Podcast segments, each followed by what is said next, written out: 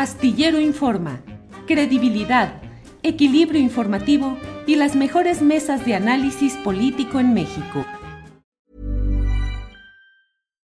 Here's a cool fact. A crocodile can't stick out its tongue. Another cool fact, you can get short-term health insurance for a month or just under a year in some states. United Healthcare short term insurance plans are designed for people who are between jobs, coming off their parents' plan, or turning a side hustle into a full time gig. Underwritten by Golden Rule Insurance Company, they offer flexible, budget friendly coverage with access to a nationwide network of doctors and hospitals. Get more cool facts about United Healthcare short term plans at uh1.com. Everyone knows therapy is great for solving problems, but getting therapy has its own problems too, like finding the right therapist, fitting into their schedule, and of course, the cost. Well, BetterHelp can solve those problems. It's totally online and built around your schedule. It's surprisingly affordable too. Connect with a credentialed therapist by phone, video, or online chat, all from the comfort of your home. Visit betterhelp.com to learn more and save 10% on your first month. That's BetterHelp, H E L P.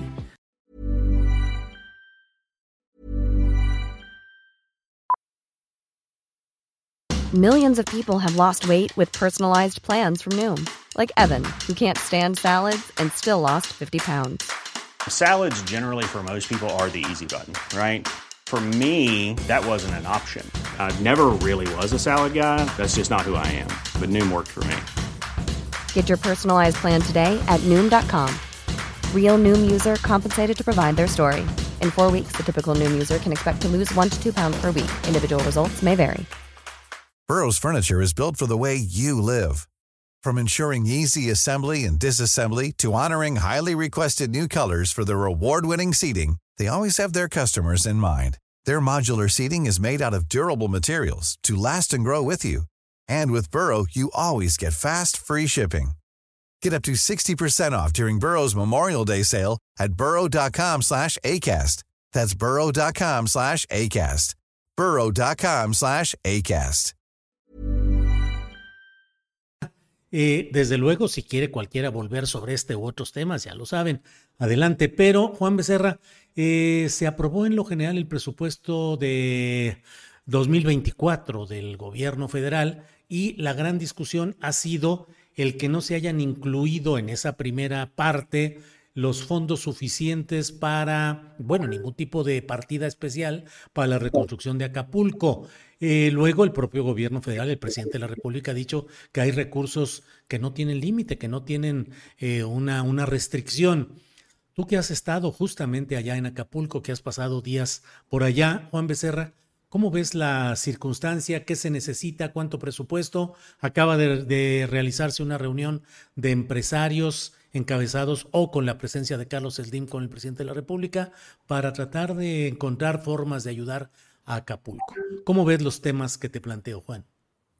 Pues mira, yo veo que Acapulco para que vuelva a estar en pie va a faltar muchísimo, muchísimo tiempo y por más que abran algunos cuartos de hotel ahí el 15 de diciembre, si esto es que se da, va mucho más lejos que esto. O sea, tienes que darte una vuelta para que veas el nivel de devastación que dejó el huracán Otis, no solo con los vientos de aquella madrugada de, de martes a miércoles, sino con las secuelas que ha causado este huracán, eh, y son muchísimas, Julio.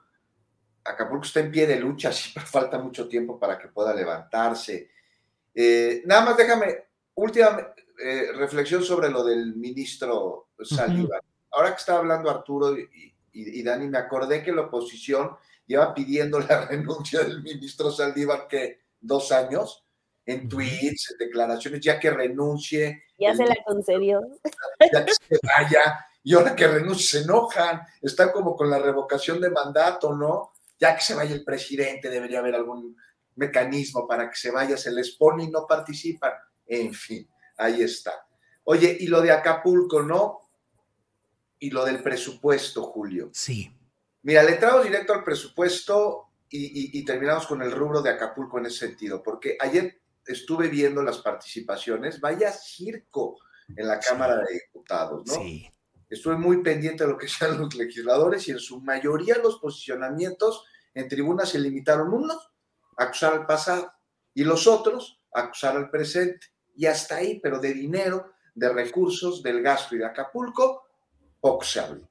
Y este, para muestra, ¿qué ocupó ayer? Eh, principalmente la conversación sobre la discusión o sobre lo que sucedió en la Cámara de Diputados. Pues la participación una vez más, y nomás no entiendo por qué, de Jaime Maussan y sus embauques fantasiosos, que al igual que la demás infodemia, hay muchos que se lo toman como cierto porque quieren que sea cierto, pero hasta ahí. Y ahora hasta llevó un rapero que tuvo mucho éxito a principios de los 90, Claudio Yarto, ¿se acuerdan del, del grupo Caló?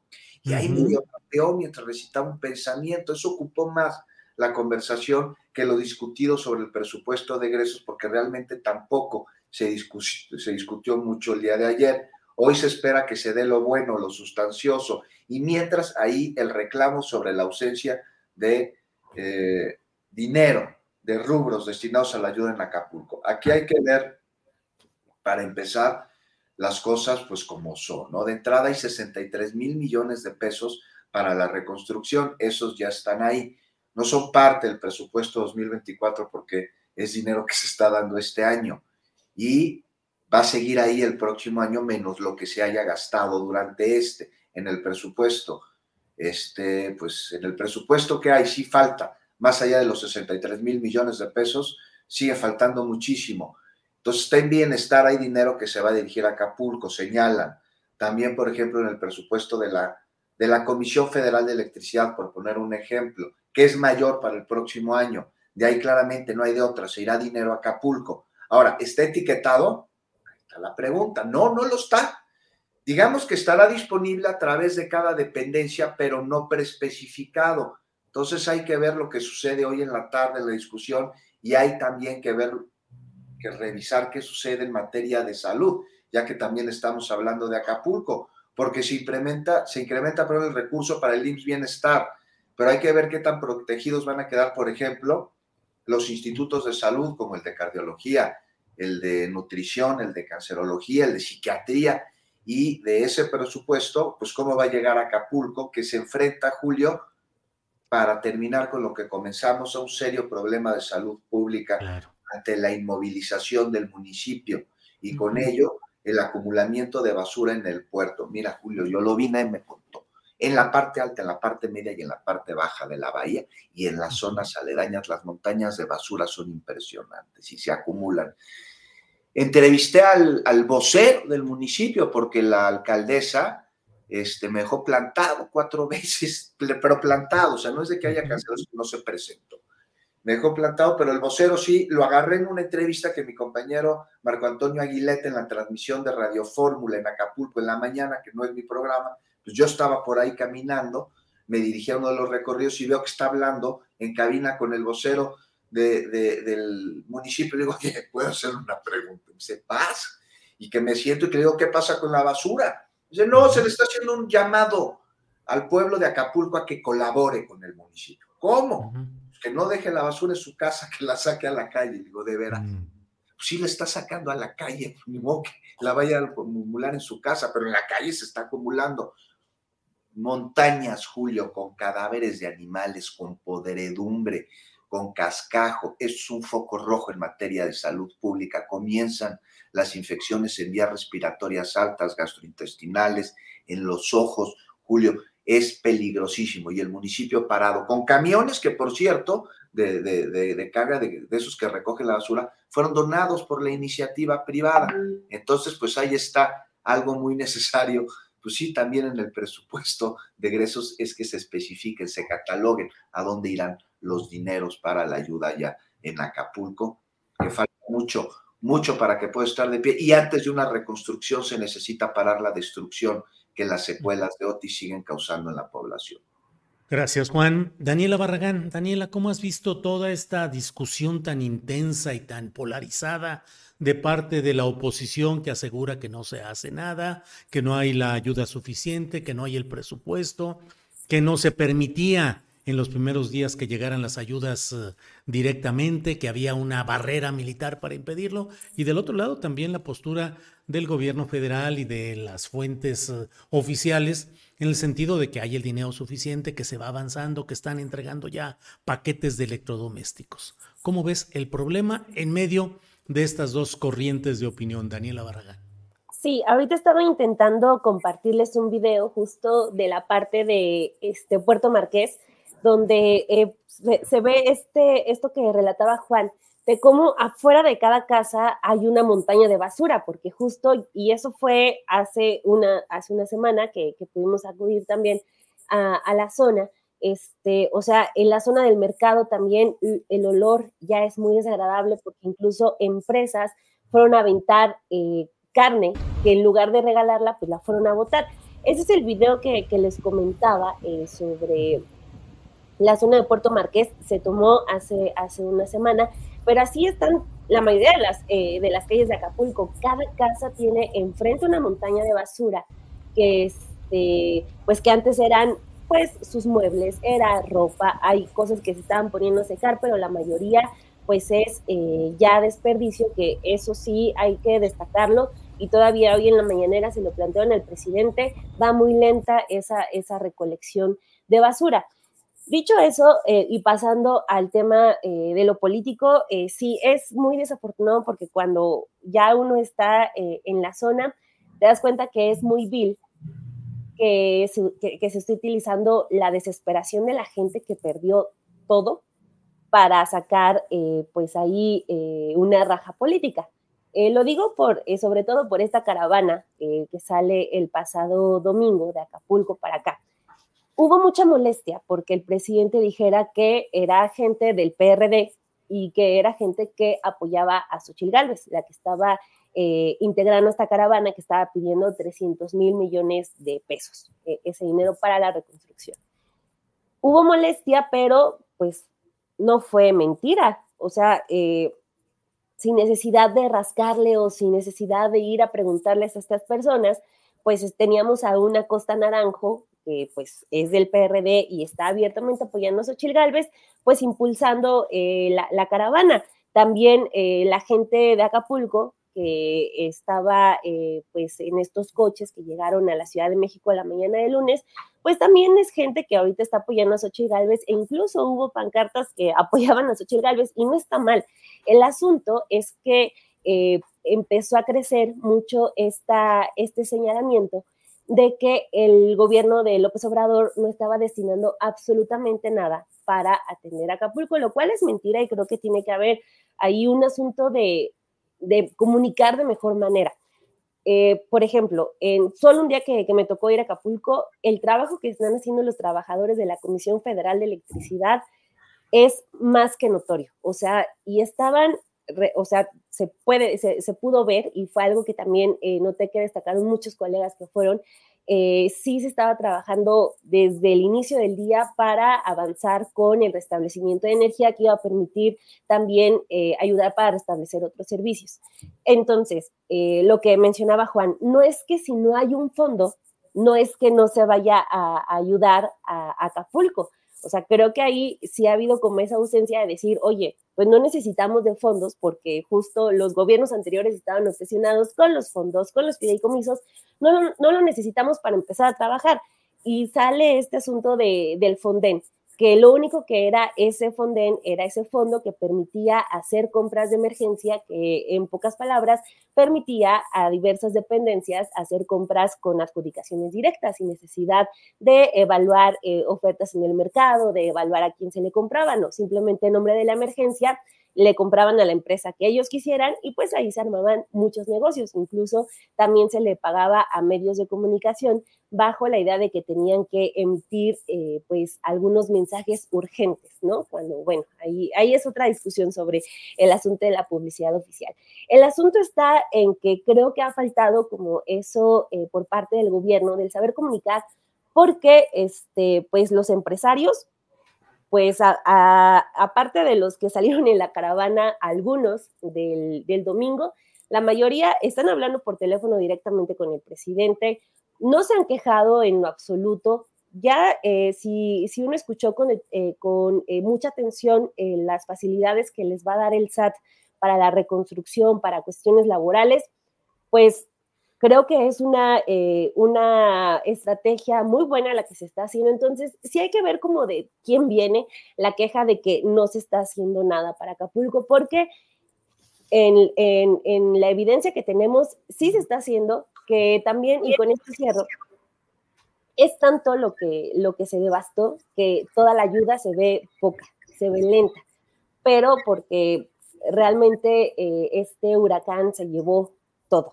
Pero eh, creo que si, si, partimos de que el mensaje viene de parte de gente que es del PRD, que es de Xochitl Galvez, vamos a entender muy bien hacia dónde va y justo ahí nos metemos con lo, con lo de los legisladores, ¿no? Que sí, coincido también con un asunto de una... Eh, discusión de una calidad terrible, pero bueno, ahí están todavía llorando por el Fonden, llorando por un fondo, cuando en realidad pues la gente sí, está haciendo cosas, las oficinas sí están trabajando y bueno, pues ahí tenemos también la estrategia política.